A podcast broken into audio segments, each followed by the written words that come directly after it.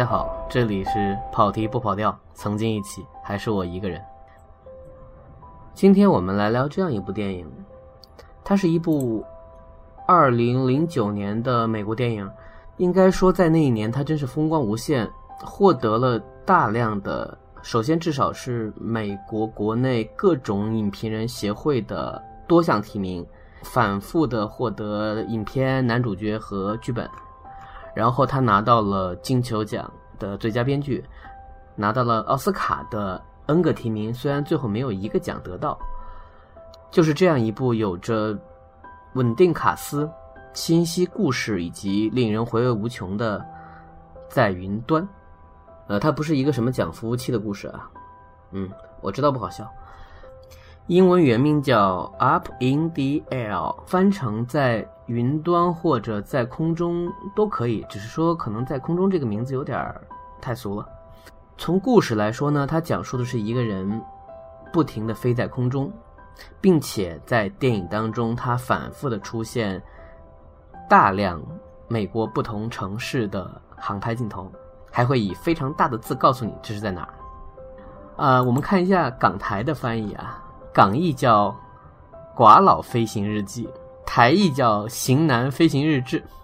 这两个名字我不知道他想要强调的重点是什么。因为如果说寡老的话是指的男主角是一个人，确实你强调的是这个部分。而台湾这边好像不太在意剧情，他认为因为是乔治克鲁尼演的，所以就是个帅哥，所以就型男。这样一下就好像是一个爱情片，虽然。其实可能也是，我还是念一下剧情啊。本片改编自美国沃尔特·肯这位作家的同名小说。瑞恩·布林厄姆、乔治·克鲁尼士，供职于美国内布拉斯加州奥马哈市一家专为其他公司提供裁员服务的公司。一年有三百多天辗转于全国各地解雇他人，几乎以机场为家。在一次例行裁员的旅行中，瑞恩遇到商务美女亚历克斯·维拉法米加氏，二人一见钟情，却都满足于随意维系的性伴侣关系。与此同时，瑞恩公司的大学生新人娜塔莉·安娜·肯德里克氏得到公司总裁的青睐，竭力通过推广网络视频会议远程裁员的改革。瑞恩反对变革，却不得不带娜塔莉四处实习，熟悉业务。基本上，这个属于叫做是那种半程剧情的介绍，还可以，没有把后面的事情讲清楚。嗯，不过我等会儿可能会剧透，因为涉及到一些评论。主角的工作很有意思，它等同于是猎头的反向工作，因为猎头是给人带来工作，当然是目前你要离开你自己的岗位等等。但他们的工作是直接让你离开，虽然他也会有那种所谓我会帮你保举新的工作什么，但这些在剧中他们自己都是说这都是应付，都是一种心理的安慰方式。我不知道是不是真的有这样的职位，但是按照这个小说写的稍有介事的，好像也有可能，因为不管怎么说，只要有人的地方就会有职位存在。可是我在想，真的会有？那么多人愿意花那么多钱，只是请人来做一个公司的 HR 能做的事情吗？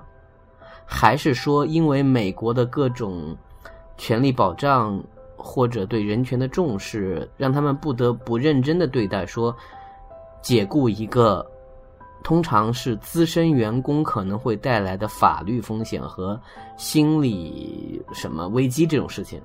所以，按照这个故事里面所表达的一种情况，他们其实有各种专业的状况去面对各种情况，但依然还是会碰到极端情况。而我们看到的这个故事本身是以这个公司的运营为基础，但它其实更像是把它安在了我们的主人公身上的一个暗喻的背景。他的工作就是给人带来分离。所以，这个人自己的人生观和价值观就是享受孤独，享受自我，不要家庭，不要亲密和稳定的关系。他和他的妹妹姐姐不是很经常联系，他也没有太多的时间去可能说经营什么吧。那么在故事当中，他遇到了两段新的关系，一段是类似于所谓师徒，就是他带着一个新人，这个新人在一路上给他带来了某种威胁，当这种威胁不是说什么非常恶意的，而是说他的存在本身，他想要用远程来降低工作的一些成本，提高效率，而对克鲁尼这样的一个已经形成了自己的价值观，甚至是。他为了让自己能够在全国飞来飞去来积攒那个里程数，而非常享受这个过程，所以对他来说，这样的工作方式当然是不能接受的。同时，他也觉得这个女孩是个新人，你根本不明白，比如说你解雇一个人的时候，你通过远程的这种效果会怎么样？呃，解雇这件事情我们先聊到这儿，然后他自然也碰到了这个故事的另外一位女主角，这两个女性的戏份其实差不多。我觉得她们都很重要，所以很难说谁是女一号。当然，呃，作为情人的这个和男主角直接发生感情关系的这位角色应该会更重要。可是我们后面也知道，他的重要性不在于感情的部分。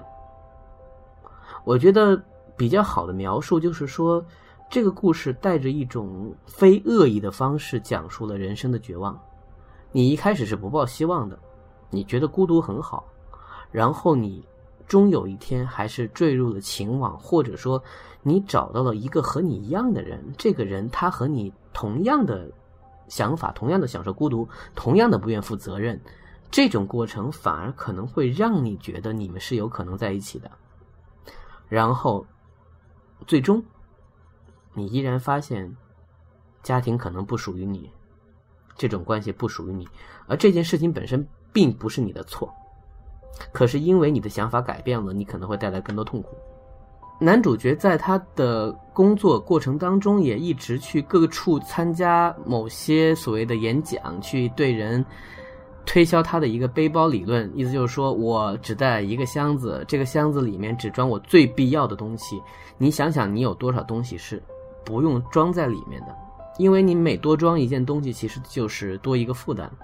这个和现在流行的断舍离有一些相似，但也没有那么的统一，因为他强调的还是说我尽可能的去减少建立关系。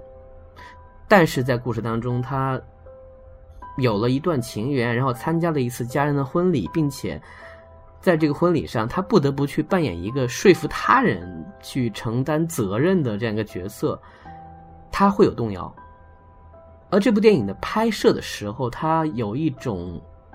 特别爽快的感觉，在拍摄他前面那种怡然自得的享受整个飞机场生活的状态，嗯，非常推荐开头的那十分钟，他的那段剪辑特别舒服，就讲述他如何给自己打包，穿什么样的皮鞋，在机场安检的时候怎么轻松的过检，怎么刷卡，因为他是各种高级会员，怎么在酒店里面去享受一杯咖啡。他的家对他而言没有任何意义。剧中台词说：“嗯，类似于，呃，我去年有两百七十天在外面，嗯，也就是说，我有六十多天无聊的在我家里面待着。”他是这样去看自己生活的。可是他改变了。我觉得摒弃其他所有的剧情当中，对于，比如辞退他人时你的内心的愧疚感。面对变革时你的那种不安，还有就是表达感情这件事情本身会不会给我们带来新的危机？它最终指向的就是我们看到的乔治·克隆尼所演的这个角色。当你真心的去改变时，你却发现以前这个东西可能是选择，因为你没有去想。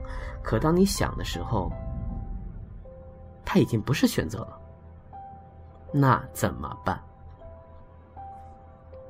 当然，故事并没有以非常悲哀的状态结尾，他重新踏上了征途，然后用一段旁白结束了电影。在这段旁白当中，他会说：“嗯，那些带着孩子的父母，然后你们抬头看着天上的星星，在夕阳西下的时候，会有飞机飞过，而那是我划过的痕迹。”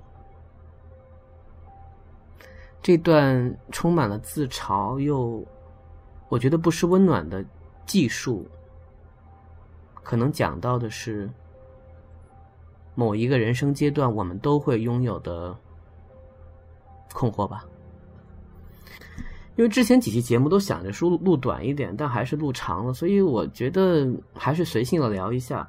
这部电影是我比较推荐的，它不会是什么伟大的电影，但它是一部在这个流畅叙事级别下能够给你带来一些思考的东西的电影。然后这个导演我个人也非常喜欢，杰森·雷特曼。他之前的作品有《感谢你抽烟》和《朱诺》。朱诺我不是特别喜欢，但感谢你抽烟这部电影很有意思。然后他之后的作品有查理兹·塞隆演的《青少年》，或者叫《脱线女王》，也是一部很反传统的电影。但这几年他好像主动在做剧集，所以我觉得他也是在寻找自己。当然，基本还是基于中产趣味的描述人和人之间关系的故事吧。再次说一下，就是里面的演员都很好。三个主演各自比较超值的完成任务。维拉·法米加并不是一个特别美丽的演员，但在这部电影当中，她的魅力非常强。然后安娜·肯德里克也并不是一个演技派演员，她出道的时候应该是类似于演《暮光之城》什么的。然后在这里，她出演一个新人，我觉得层次是出来的，大帅哥，大叔。乔治·克鲁尼，他演这样的角色其实是非常驾轻就熟的。所谓的男性魅力以及略带讽刺感的那种东西，是真的信手拈来。所以我也不知道这个小说的角色是不是因为他而改变，还是说这种角色真的他就随便演。但是在表现他改变的时候，他那些眼神真的值得你好好回味。你要说是他以他个人的表现撑起了这部电影，让你相信的那些。你可能并不接受的部分，我觉得也不为过。OK，我找一下他的主题曲，我们今天的节目结束，再见。Hi Jason, my name is Kevin Rennick, and I've written a song called "Up in the Air." I wanted you to hear it, and it goes like this.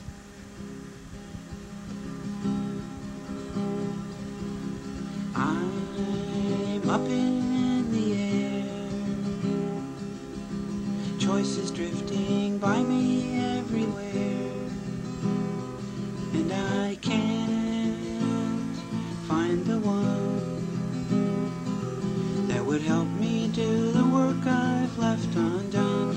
I'm up in the air.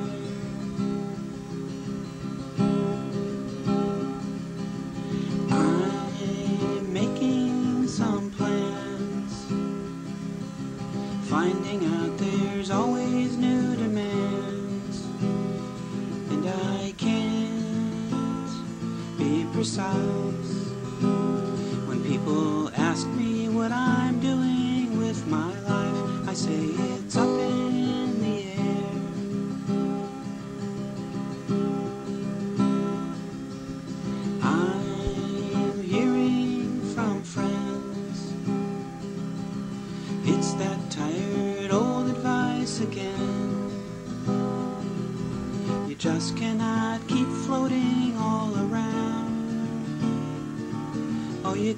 get your feet back on the ground. But it's hard to come down when you're up in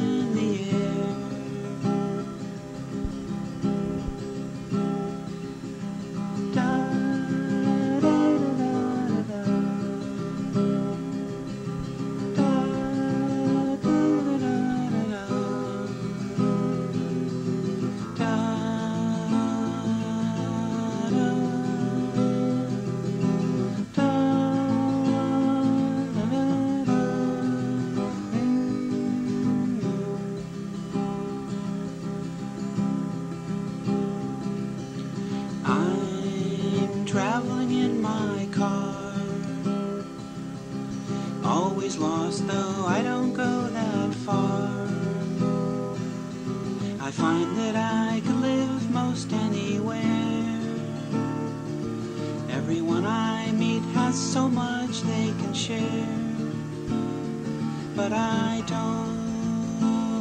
Settle down, cause I'm up in the air.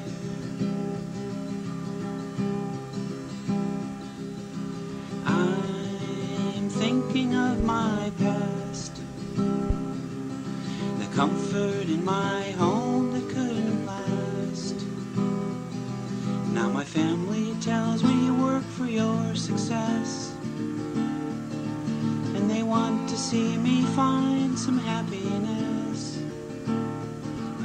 sure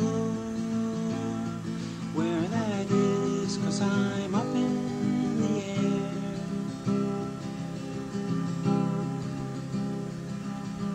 I'm talking with my peers